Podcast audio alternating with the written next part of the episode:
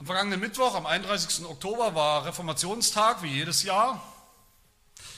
Und was ist eigentlich die Botschaft, um die es geht beim Reformationstag? Was hat die Reformation eigentlich Neues gebracht oder was hat sie wieder entdeckt? In einem Satz ist die Botschaft der Reformation die Rechtfertigung des Sünders durch Gnade allein, im Glauben an Jesus Christus allein. Das ist die Botschaft der Reformation, die sie uns wiedergegeben hat, wieder entdeckt hat. Der Glaube allein, ohne Werke, ohne unser Tun, ohne Gesetz, ohne Gehorsam, der Glaube allein. Das ist die Botschaft der Reformation in einem Satz. Und das ist bis heute natürlich auch die, die unveränderliche, die unverrückbare Botschaft des Evangeliums. Wer diese Botschaft nicht kennt, wer diesen Satz nicht kennt, Wer diesen Satz nicht glaubt, der ist kein Christ. Der hat kein Heil, der hat keine Vergebung der Sünden. Er hat keine Hoffnung. Aber wer diese Botschaft kennt, wer diese Botschaft glaubt, der ist erlöst. Der ist befreit von seinen Sünden. Der hat den ganzen Christus, der hat das ganze Heil, heute und morgen und in alle Ewigkeit. Das Evangelium, dieses Evangelium können wir natürlich nicht oft genug hören, wir müssen es immer wieder hören. Diese Botschaft der Reformation, die können wir nicht oft genug feiern. Aber weil das stimmt, weil doch alles aus Gnade ist, das ganze Evangelium, die ganze Erlösung, daraus ziehen viele, viele Christen, vielleicht auch wir, manche von uns, immer wieder einen falschen Schluss den Fehlschluss, nämlich den Fehlschluss, wenn das stimmt, dann haben wir als Christen, als Gläubige, als Volk Gottes nichts mehr zu tun mit Werken, nichts mehr zu tun mit dem Gesetz, nichts mehr zu tun mit Gottes Geboten, nichts mehr zu tun mit Gehorsam. All das ist dann aus und vorbei, zählt nicht mehr, interessiert uns nicht mehr. Ja, man muss fast sagen, der, der Begriff und die Vorstellung, gute Werke, gute Werke zu tun, gute Werke, das ist fast so etwas geworden wie ein Schimpfwort in evangelischen Kreisen, evangelikalen Kreisen auch. Nein, nein, nein, nein, wir sind aus Gnade gerettet. Wir haben nichts mehr zu tun mit Werken. Wir haben nichts mehr zu tun mit dem Gesetz. Wir haben nichts mehr zu tun mit den Geboten Gottes, mit Gehorsam. Auch wenn das nicht alle so sagen, so denken leider sehr viele Christen. Auch wenn wir irgendwo instinktiv wissen, die zehn Gebote werden wir nicht so richtig los. Das weiß eigentlich jeder, auch die, die behaupten, das Gesetz ist aus und vorbei. Und ich nehme hier auch mal ausdrücklich die reformierten Christen mit rein, die, die reformiert sein wollen. Auch wir denken, auch wir reden, auch wir handeln, auch wir leben manchmal so. Auch wir hängen die Gnade so hoch, die Gnade, Gottes Gnade so hoch, dass wir eigentlich, dass eigentlich kein, nicht so richtig mehr Platz bleibt in unserem Leben für Gehorsam für Gesetz, für gute Werke. Auch unter uns ist es anscheinend fast eine Tugend, möglichst wenig gehorsam zu sein. Möglichst wenig gehorsam zu sein. Weil Gehorsam immer hat so ein, ein Geschmäckle hat, immer so ein, ein Beigeschmack von, von Gesetzlichkeit, von, von Werkgerechtigkeit vielleicht, dass man sich selbst irgendwas verdienen oder, oder erarbeiten will. Deshalb lieber nicht, lassen wir lieber die Finger davon. Es stimmt natürlich, dass wir aufpassen müssen als Christen, dass wir nicht im Glauben anfangen. Im Glauben fängt man an als Christ, aber dann macht man weiter aus eigener Kraft, durch Gehorsam, durch Werke, die man tut. Und so bleibt man beim Glauben, so kommt man zum Ziel. Das ist ein völliger Irrtum. Das ist natürlich völlig falsch. Das ist eine Irrlehre sogar, die Irrlehre, die der Apostel Paulus überall bekämpft, vor allem im Galaterbrief bekämpft er das, dass wir so denken, die Gnade Gottes, die brauchen wir nur für den Anfang und dann machen wir weiter aus eigener Kraft, durch, durch schieren Gehorsam und schiere Willenskraft. Das ist natürlich falsch, das ist nicht das Evangelium. Die, das ganze Leben des Christen, das ganze christliche Leben bleibt ein Leben aus Gnade und auf Grundlage von Gnade. Aber es stimmt eben nicht, dass deshalb kein Platz mehr ist in unserem Leben für Gehorsam und für das Gebot, für das Gesetz Gottes. Ja, wenn wir nicht kapieren, dass Werke, gute Werke sogar notwendig sind im Leben eines Christen. Dass Gehorsam, gute Werke ein notwendiges Lebenszeichen sind von denen, die wirklich gläubig sind. Dass Heiligung notwendig ist, nicht die Kür für die Superchristen. Wer das nicht kapiert hat, für den macht es auch überhaupt keinen Sinn, was wir hier lesen, diese Verse, diesen Abschnitt, den wir gerade gelesen haben. Und was wir auch hören werden in den kommenden Kapiteln im Buch Exodus, im Prinzip die ganze Geschichte Israels, macht dann keinen Sinn für uns. Worum geht es hier in diesem Text? Es geht um ein ganz wichtiges Prinzip, ein Prinzip des christlichen Lebens. Wir haben das immer wieder gesehen. Exodus, dieses alte Buch aus dem Alten Testament, ist voll von Prinzipien für das christliche Leben, für unser christliches Leben auch heute. Und hier haben wir nämlich das Prinzip, dass Gott sein Volk prüft. Dass Gott die Seinen, sein Volk auf die Probe stellt.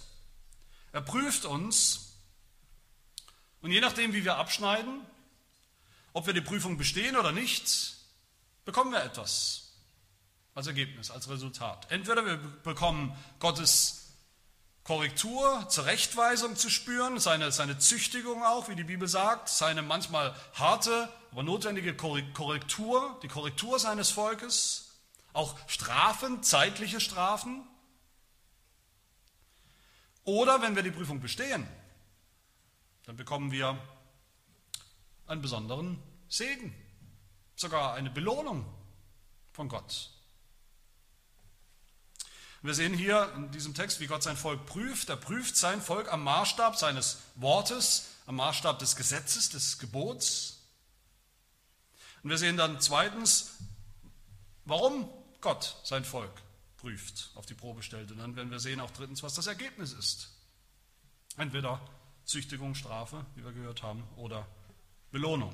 Das sind meine drei Punkte, die habe ich auch so im Faltblatt abgedruckt zum Nachverfolgen. Zum Ersten also, wie Gott sein Volk prüft, sehen wir hier. Das ist nicht das erste Mal natürlich im Alten Testament, dass wir das hören und sehen. Uns ist das schon mehrfach begegnet, dass Gott sein Volk auf die Probe stellt. Immer wieder neu.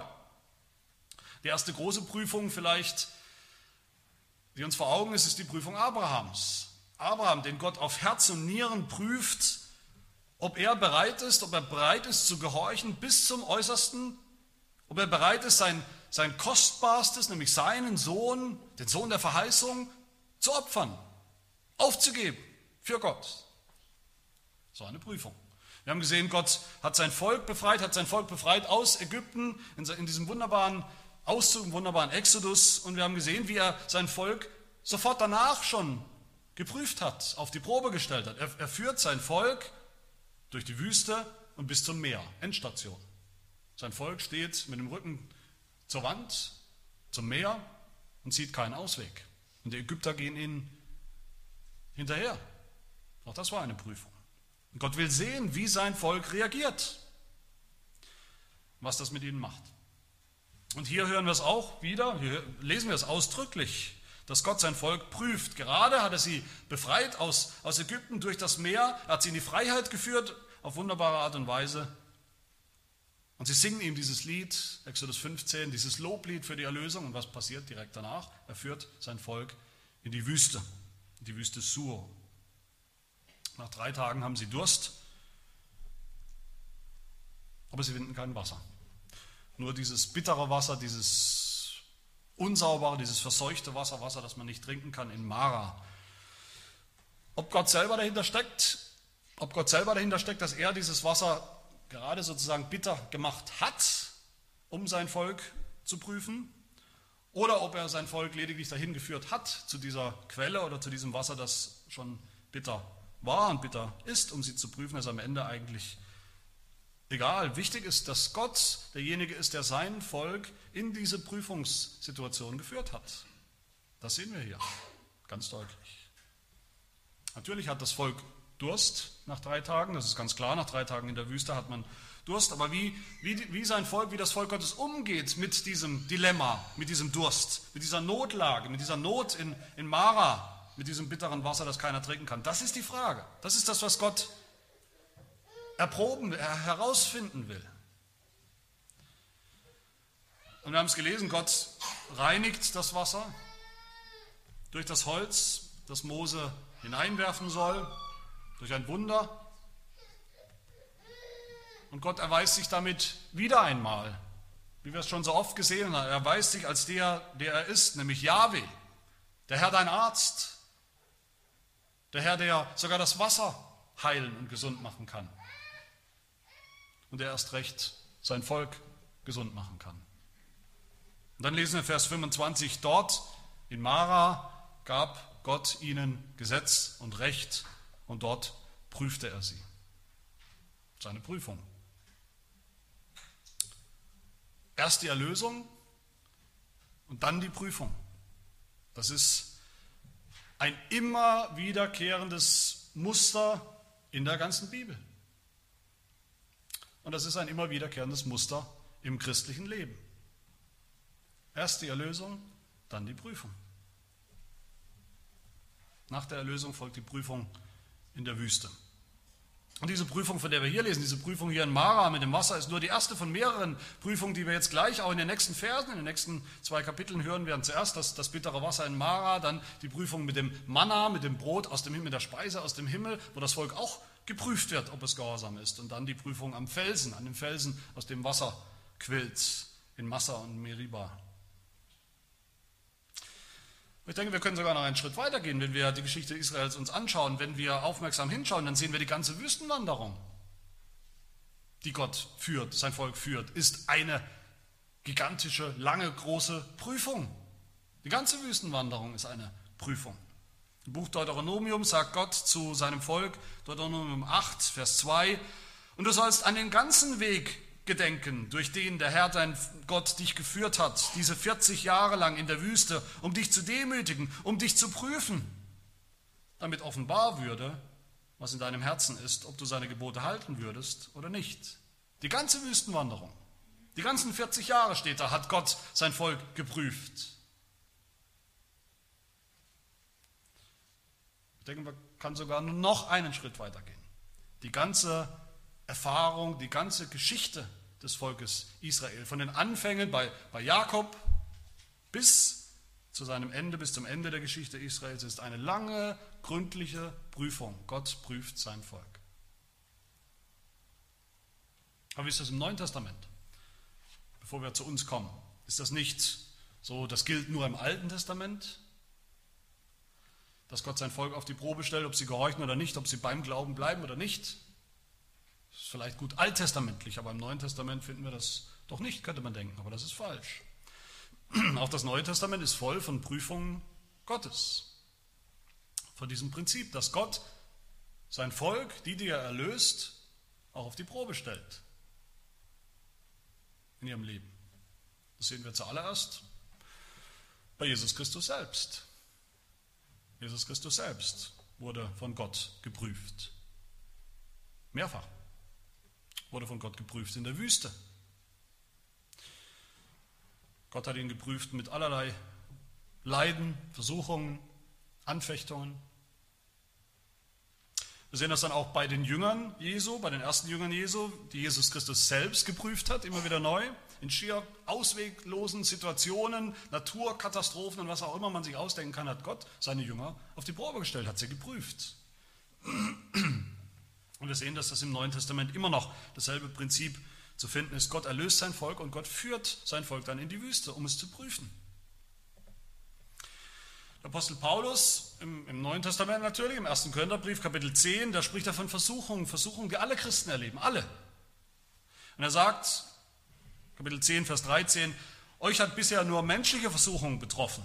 Gott aber ist treu, er wird nicht zulassen, dass ihr über euer Vermögen versucht werdet, sondern er wird zugleich mit der Versuchung auch den Ausgang schaffen, sodass ihr sie ertragen könnt. Und dann sagt Paulus im selben Kapitel, diese Versuchung, die wir erleben als Christen, das sind Prüfungen. Und zwar dieselben Prüfungen, wie das Volk Gottes sie erlebt hat auf der Wüstenwanderung. Prüfungen, ob wir auch Christus herausfordern und versuchen wollen, wie die das getan haben, sagt Paulus. Prüfung, ob wir auch vielleicht gegen Gott murren und klagen und ihn anklagen wollen, wie das Volk Gottes es damals getan hat auf der Wüstenwanderung, wenn es schwierig wird. Paulus sagt in Vers 11, 1. Korinther 10, all diese Dinge aber die jenen widerfuhren damals, ihre Prüfung, sind Vorbilder. Sie wurden zur Warnung für uns aufgeschrieben, auf die das Ende der Weltzeit gekommen ist. Und Vers 6, diese Dinge sind zum Vorbild für uns geschehen, als, als Prüfung für uns, damit wir nicht nach dem Bösen begierig werden, so wie jene begierig waren. Wie jene begierig waren, das Böse, das Falsche, das Sündhafte zu tun. Prüfung. Das Prinzip ist dasselbe. Damals in der Wüste Sur und heute in der Wüste unseres Lebens als Gläubigen in dieser Welt. Gott prüft die Sein, die Gläubigen. Woran prüft er sie? An welchem Standard? Was ist, die, was ist die Prüfungsaufgabe sozusagen? Die Aufgabe ist, ob wir sein Gebot, sein Gesetz halten oder nicht. Vers 25. Dort in Mara gab er ihnen Gesetz und Recht.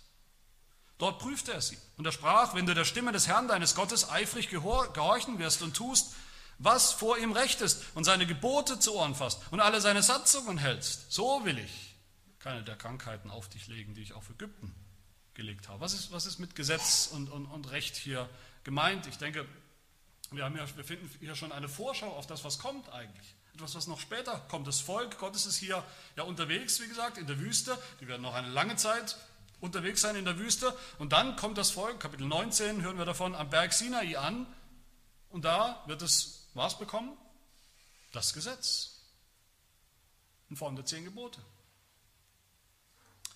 Hier führt Gott, das Wort Gottes das nicht genau aus, aber ich denke, es geht um genau dasselbe Gesetz und Recht. Es geht um die zehn Gebote. Das Volk Gottes soll die Gebote Gottes halten. Daran werden sie geprüft. Wenn sie sie nicht halten, dann bekommen sie die Krankheiten zu spüren, die Gott auf Ägypten gelegt hat, seine, seine Plagen. Wir finden ja hier das bittere Wasser, das Wasser, das man nicht trinken kann, ist eine abgeschwächte Neuauflage der ersten Plage in Ägypten. Das Wasser, das keiner trinken kann, das Wasser, das in Blut verwandelt wurde. Aber wenn sie sie halten, dann erleben sie seinen Segen, seine Belohnung, Gottes Belohnung. Gottes Wohlgefallen, Gottes Belohnung und Segen. Auch hier denken viele Christen falsch, denken viele Christen instinktiv, ja, das war das Alte Testament. Da galt der Standard Gesetz. Aber im Neuen Testament, für Christen, für uns, für uns Gläubige gilt doch nicht mehr das Gesetz, da gilt doch die Gnade, nur die Gnade. Alles, was wir tun, ist Gnade, aber das stimmt ebenso nicht. Was ist im Neuen Testament? Der Maßstab, an dem wir Gläubige geprüft werden in unserem Leben als Gläubiger, an dem Gott unsere Haltung zu ihm prüft, unseren Glauben prüft, unseren Gehorsam prüft. Der Maßstab ist auch das Gesetz, sind auch die Gebote. Johannes 14, da sagt Jesus selbst zu seinen Jüngern, neutestamentlichen Jüngern, neutestamentlichen Christen wie wir, Wer meine Gebote festhält und sie befolgt, der ist es, der mich liebt. Ein Test. 1. Johannes 2, Vers 4. Wer sagt, ich habe ihn erkannt, also ich kenne Gott, und hält doch seine Gebote nicht. Test. Der fällt durch, der ist ein Lügner und in einem solchen ist die Wahrheit nicht. Wir erinnern uns auch sicher daran, wie Jesus Christus selbst in der Bergpredigt das Leben des Christen beschreibt und entfaltet. Den Maßstab des christlichen Lebens, was ist dieser Maßstab nach dem Neuen Testament, nach der Bergpredigt, mit Worten aus dem Mund Jesu selbst. Was sagt Jesus? Ihr habt gehört, dass zu den Alten gesagt ist, und dann zitiert er ein Gebot nach dem anderen. Und dann sagt er, dann sagt Jesus selbst, wer nun eines von diesen kleinsten Geboten auflöst und die Leute so lehrt, der wird der Kleinste genannt werden im Reich der Himmel. Wer sie aber tut und lehrt, der wird groß genannt werden im Reich der Himmel. Das ist nicht Altes Testament, das ist nicht ein, ein lang überholter Maßstab, mit dem wir nichts zu tun haben. Das ist immer noch der Maßstab des christlichen Lebens. Der Maßstab, an dem wir geprüft werden, ob wir in Gottes Geboten wandeln oder nicht. Aber die zweite Frage, mit der wir uns heute logischerweise beschäftigen wollen, als zweites ist die Frage, warum tut Gott das? Warum prüft Gott sein Volk? Warum stellt er sein Volk auf die Probe? Warum stellt er uns täglich auf die Probe? Bei dem, was ich jetzt bisher gesagt habe, obwohl ich felsenfest davon überzeugt bin, dass das biblisch ist, obwohl ich euch ja auch anhand der Schrift gezeigt habe, dass das biblisch ist. Ich bin mir sicher, dass bei einigen von euch jetzt wieder, dass sie mit den Ohren schlackern und, und innerlich sagen oder denken, was ist da los? Der Maßstab des christlichen Lebens ist jetzt doch wieder das Gesetz. Die zehn Gebote, ob ich sie halte oder nicht, was ist denn mit der Gnade? Ich dachte, Gnade ist das, was zählt, worauf ich bauen und vertrauen kann. Ich dachte, Gnade ist der Maßstab. Deshalb ist es so wichtig, dass wir uns fragen, warum prüft Gott uns? Wozu prüft Gott sein Volk? Was ist seine Motivation dahinter, hinter der Prüfung? Oder was ist auch nicht seine Motivation? Es ist nicht Gottes Absicht, uns zu prüfen, damit wir gerettet werden, damit wir erlöst werden. Wer so denkt, der wirft alles über den Haufen. Das ganze Evangelium. Gott prüft nicht sein Volk Israel in Mara am bitteren Wasser, damit sie sich qualifizieren als sein Volk, damit sie erlöst werden aus Ägypten. Das sind sie doch schon. Wo sind sie denn, dieses Volk Gottes? Sie sind schon befreit, erlöst aus Ägypten. Gott hat sie schon aus dem Meer gezogen, aus dem Meer geführt. Er hat ihnen schon das verheißene Land versprochen. Sie sind schon unterwegs dahin. Und da unterwegs prüft Gott sein Volk. Und so prüft Gott auch uns, die neutestamentlichen Gläubigen, nicht niemals, damit wir gläubig werden. Niemals als Weg zur Erlösung, als Weg zum Heil. Gott gibt uns seinen Maßstab, das Gesetz gibt uns die Gebote nicht als Weg zur Erlösung. Wir halten sie so gut wir können und dann werden wir erlöst. Nein, wenn wir glauben an Jesus Christus, dann haben wir, wie wir es am Anfang gehört haben, die Botschaft der Reformation, die Botschaft des Evangeliums, dann haben wir das ganze Heil, die ganze Erlösung. Ohne Werke, die wir getan haben, ohne Werke, die wir vielleicht noch tun werden in der Zukunft. Für unser Heil ist all das, kommt all das nicht in Betracht. Dann sind wir schon erlöst, dann sind wir schon so erlöst, dass wir diese Erlösung nicht mehr verlieren werden, dass wir nicht mehr bangen müssen jeden Tag, ob es reicht, ob wir genug getan haben, ob wir am Ende ankommen, bei Gott im Himmel ankommen oder nicht. Diese Frage stellt sich nicht mehr. Wer glaubt? Das war, wie gesagt, ja gerade die Wiederentdeckung der Reformation. Und davon will ich, bin ich der Letzte, der davon auch irgendetwas wegnehmen will, von dieser Botschaft. Dieser Botschaft der endgültigen Rechtfertigung durch den Glauben an Jesus Christus. Aber doch prüft Gott uns noch. Er setzt uns seine Gebote vor, seinem Volk hier in Mara, als Prüfung, ob wir danach leben, nicht damit wir gerettet werden. Warum dann? Gott prüft sein Volk erstens, um aufzudecken, was in jedem Einzelnen von ihnen steckt. Was in jedem Einzelnen von uns steckt. Glaube oder Unglaube. Gott prüft sein Volk, prüft uns, um zu schauen, ob wir ungläubig murren und klagen, Gott anklagen für seine Wege oder ob wir ihm vertrauen, auch auf einer Durststrecke, auf einer Durststrecke in der Wüste. Wir haben schon Deuteronomium 8 gehört, wie Gott sein Volk auf der ganzen Wüstenwanderung geprüft hat. Und da finden wir auch diesen ersten Grund, diese erste Motivation, warum Gott prüft. Und du sollst an den ganzen Weg denken, durch den der Herr dein Gott dich geführt hat, diese 40 Jahre lang in der Wüste, um dich zu demütigen, um dich zu prüfen, damit offenbar würde, was in deinem Herzen ist. Das ist der erste Grund, warum Gott prüft, damit offenbar wird, was in deinem Herzen ist. Ob da Unglaube zu finden ist oder Glaube und Vertrauen.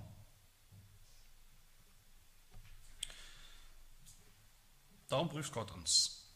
Und wenn du hier sitzt und vielleicht zu dir selbst sagst, vielleicht nicht laut, aber zu dir selbst sagst, naja, an, an Gott glauben, an Jesus glauben, das will ich schon, das finde ich cool, das, da mache ich mit, bin ich dabei. Aber eigentlich habe ich nicht so richtig vor, Gott dann auch zu gehorchen, seine Gebote, die zehn Gebote zu halten, danach zu leben. So weit geht die Liebe dann doch auch wieder nicht. Dann war die Prüfung erfolgreich. Dann hat die Prüfung ergeben, dir fehlt es an allem. Dir fehlt es am Glauben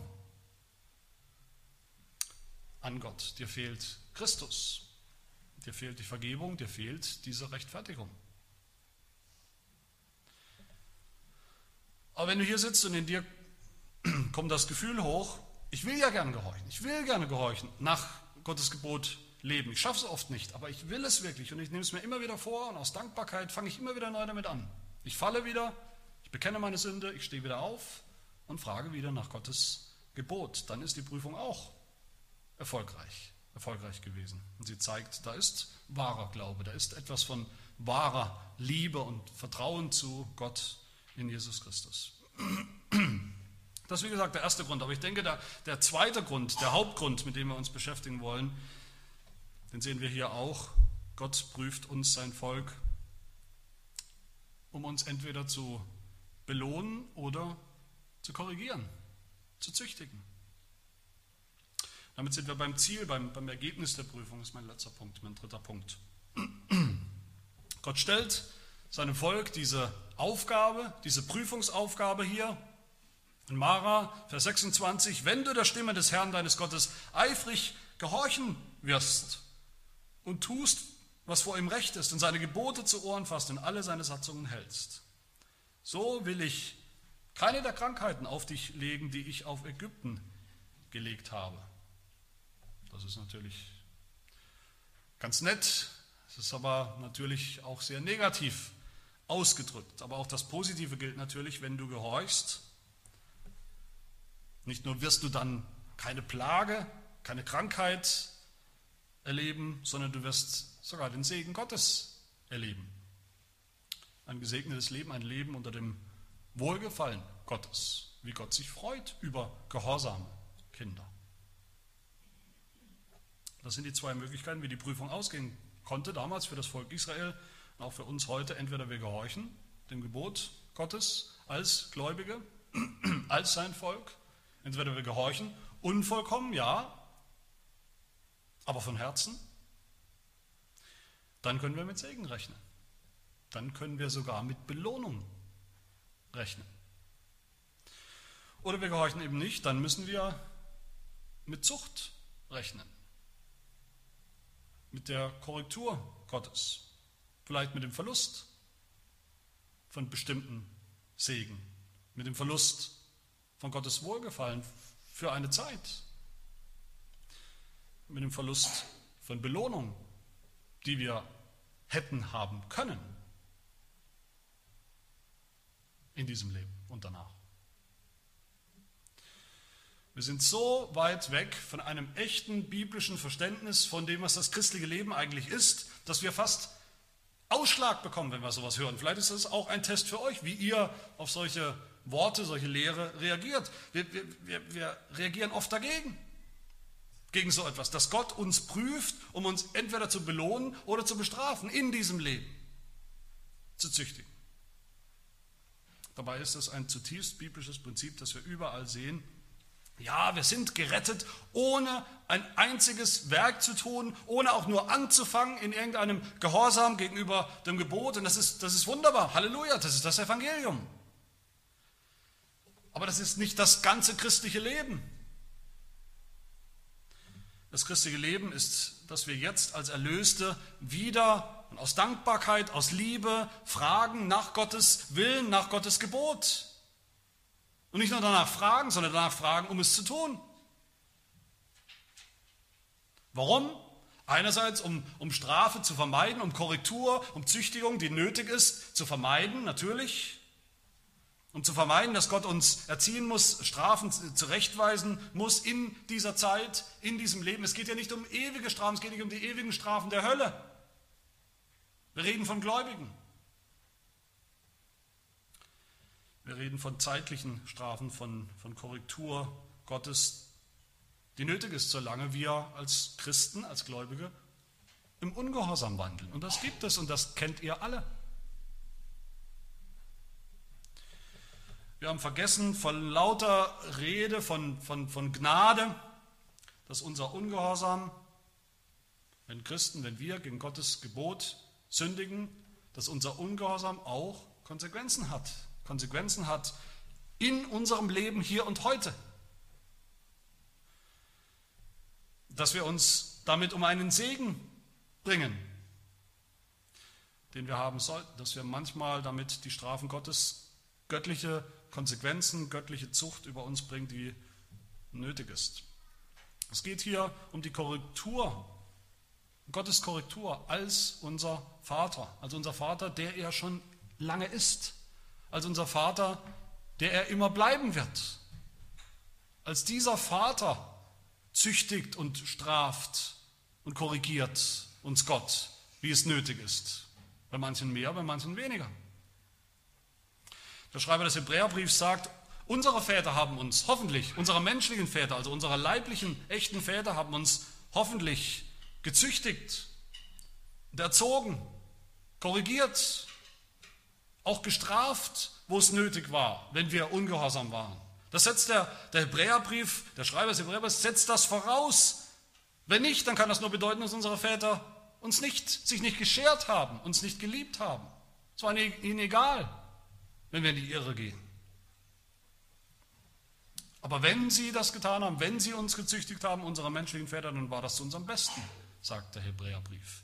Wer liebt, der züchtigt, der, der weiß zurecht, der korrigiert, der lässt niemanden in die Irre gehen.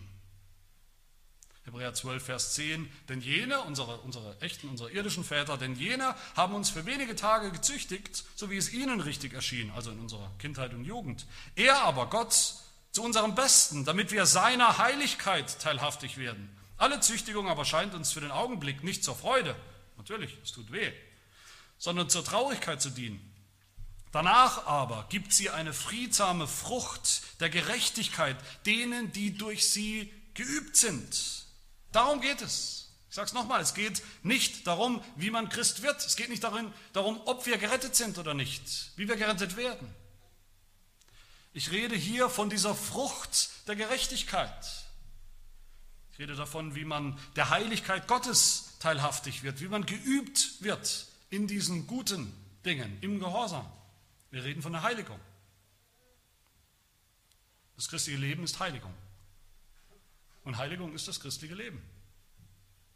Was ist Heiligung? Wir werfen das manchmal um uns wie ein, äh, ein Schlagwort, aber wissen manchmal auch nicht so richtig, was es bedeutet. Was ist Heiligung? Heiligung ist Gott, Gottes Wirken, wie Gott wirkt in uns durch seinen Heiligen Geist, wie er uns zu neuen Menschen macht. Ja, das ist Heiligung. Aber Heiligung ist dann auch unser aktives Tun, dass wir einen neuen Gehorsam einüben. Das hat ja mit Üben zu tun. Das muss man einüben als Christ. Das tut man nicht automatisch und immer gleich.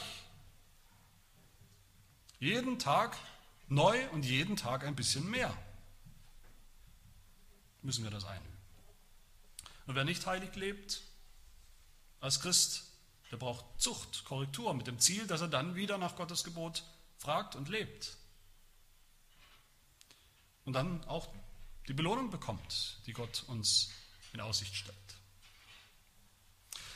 Aber als Erlöste, als Gläubige, als Kinder Gottes tun wir Gottes Gebote natürlich nicht nur, um Strafe zu vermeiden, das wäre noch nicht genug, sondern zweitens auch, um den ganzen Segen zu bekommen, den Gott uns vor Augen stellt, den Gott uns versprochen hat, um seine Belohnung zu bekommen, um sein Wohlgefallen zu spüren zu bekommen. Auch das haben wir vergessen, glaube ich. Vor lauter Gerede über die Gnade haben wir das vergessen, dass auf unseren Gehorsam, den positiven Gehorsam, eine Belohnung steht. Dass Gott den Seinen, die ihm gehorchen, Segen versprochen hat, dass er uns einen reichen Lohn versprochen hat in diesem Leben und danach. So sagt es Jesus in Markus Kapitel 10. Wahrlich, wahrlich, ich sage euch, es ist niemand, der Haus oder Brüder oder Schwestern oder Vater oder Mutter oder Frau oder Kinder oder Äcker verlassen hat, um meinetwillen und um des Evangeliums willen, der nicht hundertfältig empfängt, jetzt in dieser Zeit, Häuser, Brüder und Schwestern und Mütter und Kinder und Äcker unter Verfolgungen und in der zukünftigen Weltzeit ewiges Leben. Und das ist nicht nur ein Vers, der gilt für die, für die echten Märtyrer, das beschreibt das Zeugnis von allen Christen. Natürlich, das christliche Leben bringt solche Entbehrungen mit sich, bringt Verzicht mit sich, bringt Leid mit sich, Leiden, Verfolgung mit sich. Das sagt Jesus hier und das wissen wir. Aber das christliche Leben bringt eben auch Belohnung mit sich für die, die gehorsam sind. Wer gehorcht, dem bringt das christliche Leben eben auch Häuser und Brüder und Kinder und Äcker. Oder Matthäus, Matthäus Kapitel 10, wo Jesus zu seinen Jüngern sagt, wer euch aufnimmt, der nimmt mich auf. Und wer mich aufnimmt, der nimmt den auf, der mich gesandt hat. Wer einen Propheten aufnimmt, weil er ein Prophet ist, der wird den Lohn eines Propheten empfangen. Wer einen Gerechten aufnimmt, weil er ein Gerechter ist, der wird den Lohn eines Gerechten empfangen. Und wer einem dieser Geringen auch nur einen Becher mit kaltem Wasser zu trinken gibt, weil er ein Jünger ist, wahrlich, ich sage euch, der wird seinen Lohn nicht verlieren. Nicht nur Strafe und, und, und Züchtigung wegen, wegen Ungehorsams, Korrektur, harte Korrektur Gottes wegen unseres Ungehorsams ist eine biblische Lehre. Auch Belohnung für Gehorsam ist eine biblische Lehre. Und wer mehr gehorcht, bekommt mehr Belohnung. Wer weniger gehorcht, bekommt weniger Belohnung. Wer mehr ungehorsam ist als Christ, braucht mehr Zucht als der, der weniger ungehorsam ist. Sowas trauen wir uns fast nicht mehr auszusprechen und ich weiß nicht warum. Das ist ein Missverständnis des Evangeliums, der Gnade. Wir sind so verseucht in unserem Denken von einem falschen Gnadenverständnis, dass wir diese Dinge vergessen haben. Dass sie keinen Sinn machen für uns, wenn wir darüber stolpern in der Bibel. Kolosser 3, Vers 23. Alles, was er tut, das tut von Herzen, als für den Herrn und nicht für Menschen, da ihr wisst, dass ihr von dem Herrn zum Lohn das Erbe empfangen werdet, denn ihr dient Christus dem Herrn. Wer Christus dient, wer Gehorsam dient in seinem Leben, der bekommt nicht nur das Erbe, das alle Gläubigen bekommen, das ewige Leben, der bekommt darauf noch einen Lohn. Ein Lohn ist ein Lohn, nicht Gnade.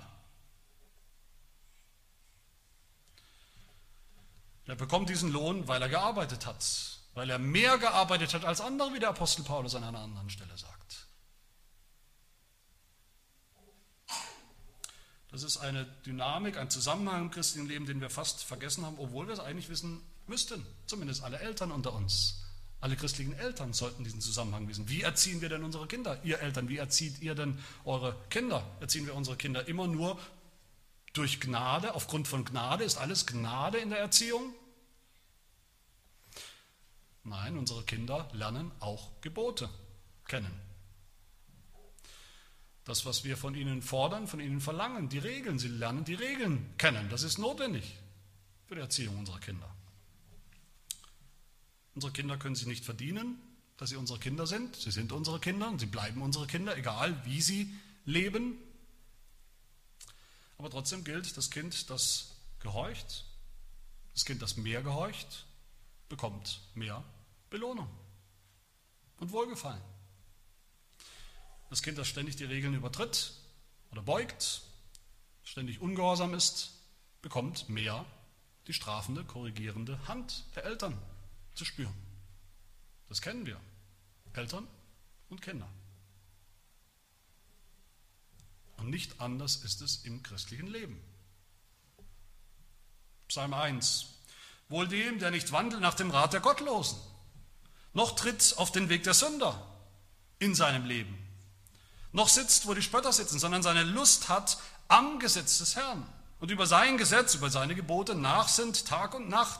Der ist wie ein Baum gepflanzt an Wasserbächen, der seine Frucht bringt zu seiner Zeit und seine Blätter verwelken nicht. Und alles, was er tut, gerät wohl. Alles, was er tut, gelingt. Das ist eine Belohnung für seinen Gehorsam gegenüber dem Gebot, gegenüber Gott. Ein fruchtbares, ein gesegnetes, ein gelingendes Leben. Mein Leben, es ist mir ein, ein echtes Anliegen, es ist mir ein großes Anliegen, ein, ich denke ein biblisches Anliegen, dass wir dieses Prinzip wieder begreifen, dass es uns in Fleisch und Blut übergeht. Es ist natürlich kein Wunder, dass es aussieht, wie es aussieht in vielen Gemeinden, wenn man sich das Leben der Christen ansieht. Wenn wir verwirrt sind in unserem Denken, wenn wir verwirrt sind als Christen nicht nur darüber, welche Rolle das Gesetz und Werke in unserem Leben spielen sollten, sondern wenn wir verwirrt sind, ob wir überhaupt gute Werke tun sollten oder nicht. Aus lauter Angst, dass sich dass ich dadurch irgendeine Gesetzlichkeit oder Werkgerechtigkeit einschleichen könnte. Natürlich sind wir dann keine Gemeinde, werden wir dann keine Gemeinde von Christen, die nach dem Wort Gottes, nach seinen Geboten lebt. Natürlich nicht. Dann leben wir immer mit angezogener Handbremse als Christen. Natürlich sind wir dann eine, keine Gemeinde von Christen, die, die, die Schritte vorangehen im Gehorsam, in der Heiligung dann reden wir immer nur von Gnade und unter dem Deckmäntelchen von Gnade leben wir auch nach 10 Jahren und 25 Jahren als Christen, leben wir so, als hätten wir gerade angefangen mit dem christlichen Leben. Leben wir vielleicht sogar so wie alle anderen Heiden um uns herum. Es ist alles Gnade.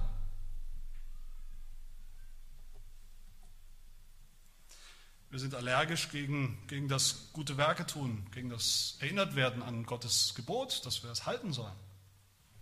Aber was ist das christliche Leben? Was ist denn das christliche Leben? Ist das Leben als Christ, ist es nur immer ein, ein Hineinkriechen in, in den Anfang, in die Rechtfertigung? Nein, es ist eben auch, wie gesagt, ein Leben der Heiligung. Wir sollen nicht nur unsere Sünde erkennen, das auch, das ist notwendig, natürlich. Wir sollen nicht nur die Sünde lassen, das auch. Wir sollen aber noch viel mehr. Wir sollen dann auch hingehen und das Richtige tun das Gute tun, das Heilige tun, Gott gehorsam sein, seine Gebote tun. Dafür sind wir gerettet. Titus 2, Vers 14. Jesus Christus hat sich für uns hingegeben, um uns von aller Gesetzlosigkeit zu erlösen und für sich selbst ein Volk zum besonderen Eigentum zu reinigen, das eifrig ist, gute Werke zu tun. Sind wir eifrig, gute Werke zu tun? Oder haben wir die Bremse gezogen, wenn es um gute Werke geht, um Gehorsam? Wir sollten uns jeden Tag vornehmen, am Anfang des Tages und mittendrin und am Ende jeden Tag sollten wir uns neu vornehmen, Gott zu gehorchen, nach seinem Gebot fragen und nach seinem Gebot leben. Das sollte jeder Christ. Wir sollten uns fragen, was bedeutet es für mich, keine anderen Götter zu haben, neben diesem einen Gott? Was bedeutet es für mich, seinen Namen heute nicht zu missbrauchen, in diesem oder jenem Kontext. Was bedeutet es für mich, am Sonntag den Sabbattag zu heiligen heute? Was bedeutet das? Was bedeutet es für mich, vielleicht heute Abend Mama und Papa zu ehren? Was bedeutet es für mich, als Verheirateter oder als Unverheirateter die Ehe nicht zu brechen? All das ist Gottes Wille. Was bedeutet das für mich, danach zu leben? Und all das sollten wir nicht nur fragen, bloß um Sünde zu vermeiden, das auch, wie gesagt, sondern auch um Gott zu gehorchen, um Lohn zu empfangen, um Belohnung zu empfangen. Ist das wirklich so schwer zu verstehen? Ich glaube nicht.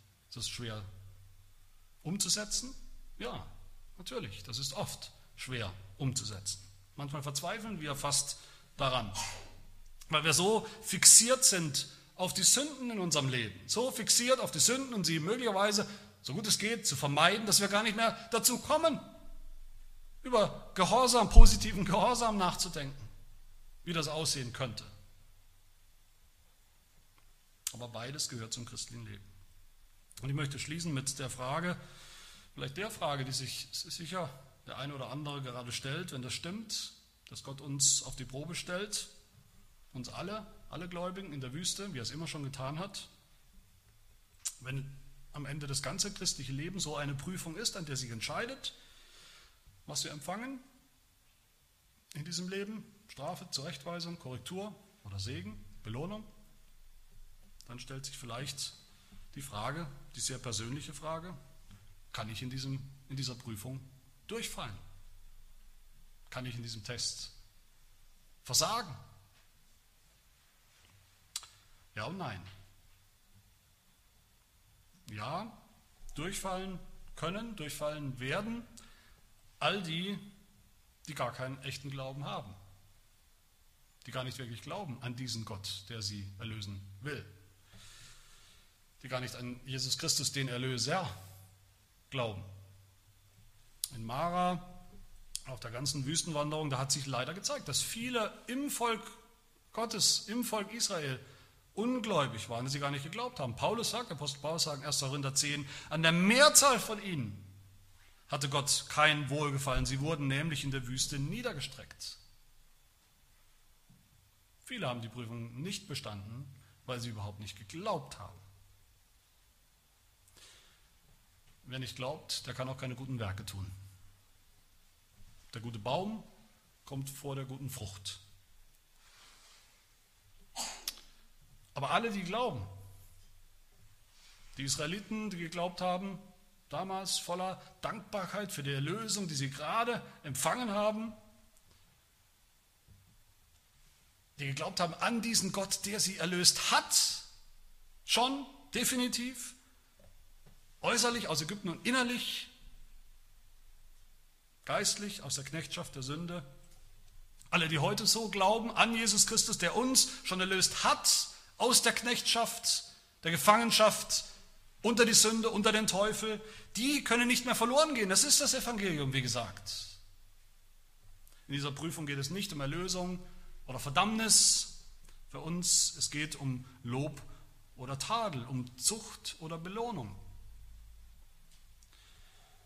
Und das Evangelium, die gute Nachricht für uns, die befreiende Nachricht ist für uns jetzt eben auch, wir sollen gute Werke tun, wir dürfen gute Werke tun, wir können jetzt wieder gute Werke tun.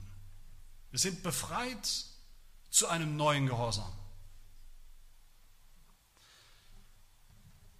Selbst wenn wir all das unvollkommen tun.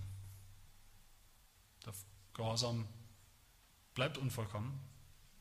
Die Gebote, die wir halten und wie wir sie halten, bleibt unvollkommen auch wenn unsere besten Werke in diesem Leben von Sünde durchzogen bleiben. Jedes unvollkommene Werk, das wir tun, gefällt Gott mehr und wird er mehr belohnen als jedes, das wir nicht tun. Das ist eine einfache Logik, aber sie stimmt. Jedes unvollkommene Werk, das wir tun, gefällt Gott. Nimmt er an. Als Vater für mich als Vater, als Vater gefällt es mir mehr, wenn eines meiner Kinder manchmal oder halb oder drei Viertel gehorcht, wenigstens versucht, aktiv uns Eltern zu zeigen, dass es sich halten will an die Regeln, als dass es gleich komplett aufgibt. Ein löchriger, unvollkommener Gehorsam seiner Kinder gefällt Gott viel, viel, viel mehr als diese falsche Demut, die sagt, oh, ich kann sowieso nicht vollkommen alles halten, kann sowieso nicht die zehn Gebote vollkommen halten, also lass ich es gleich bleiben. Das gefällt Gott nicht. Und so will ich euch ermutigen, diese Prüfung anzunehmen, die Prüfung des christlichen Lebens, Züchtigung, Korrektur, Missfallen Gottes, Strafe, zeitliche Strafen zu vermeiden, wo wir können, und sein, auf der anderen Seite sein Wohlgefallen, sein Lob, seine Belohnung zu suchen, wo wir können. Was Gott hier sagen will, ist, niemand von euch, niemand von euch wird es bereuen, ein Leben des Gehorsams zu leben. Niemand wird am Ende seines Lebens zurückschauen und sagen, hat sich nicht gelohnt. Doch, es wird sich lohnen. Gott wird es lohnen. Wer in dieser Wüste des Lebens auf Gott vertraut, an Jesus Christus glaubt so sehr, ihn so sehr liebt, dass er auch gehorsam sein will, der wird erleben, dass er nicht nur das Nötigste empfängt, dass er nicht nur mit Hängen und Würgen in den Himmel kommt, sondern er wird erleben, dass Gott schon in diesem Leben für uns, für sein Volk, zwölf wunderbare Wasserquellen bereit hat, mit 70 Palmen, Quellen des Segens, die nie versiegen. Amen. Wir wollen bitten. Herr, wir danken dir für das wunderbare Evangelium, dass wir gerettet sind von unserem sündhaften Zustand, von unseren Sünden allein durch den Glauben an Jesus Christus, ohne Werke.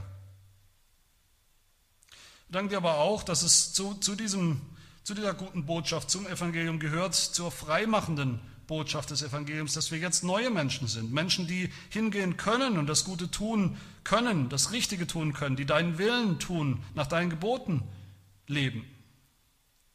Er hilft, dass wir das durch deinen Geist, durch die Kraft, die du uns schenkst, je länger, je mehr auch tun, aktiv tun. Dass wir im Kleinen und im Großen dir gefallen, dass wir dich lieben mit unserem Gehorsam und unseren Nächsten wie uns selbst so sehr, dass wir eines Tages fragen werden, Herr, wann haben wir dich hungrig gesehen? Wann haben wir dich gespeist? Wann haben wir dich durstig gesehen? Haben dir zu trinken gegeben? Wann haben wir dich dir Herberge gegeben oder dich bekleidet? Was, wann haben wir dich krank gesehen oder im Gefängnis gesehen und sind zu dir gekommen? Und du wirst zu uns sagen, was ihr einem dieser meiner geringsten Brüder getan habt, das habt ihr mir getan und wirst uns einen Lohn geben, den wir natürlich nicht verdient haben. Hilf, Herr, dass wir nicht unnütze Knechte sind, die ständig unter deiner Rute und Zucht leben müssen, sondern nutzbringende, fruchtbare Knechte, die du aus deiner reichen Gnade sogar versprochen hast zu belohnen, obwohl wir nichts verdient haben und nichts bringen können. Das bitten wir demütigen in Jesu Namen. Amen.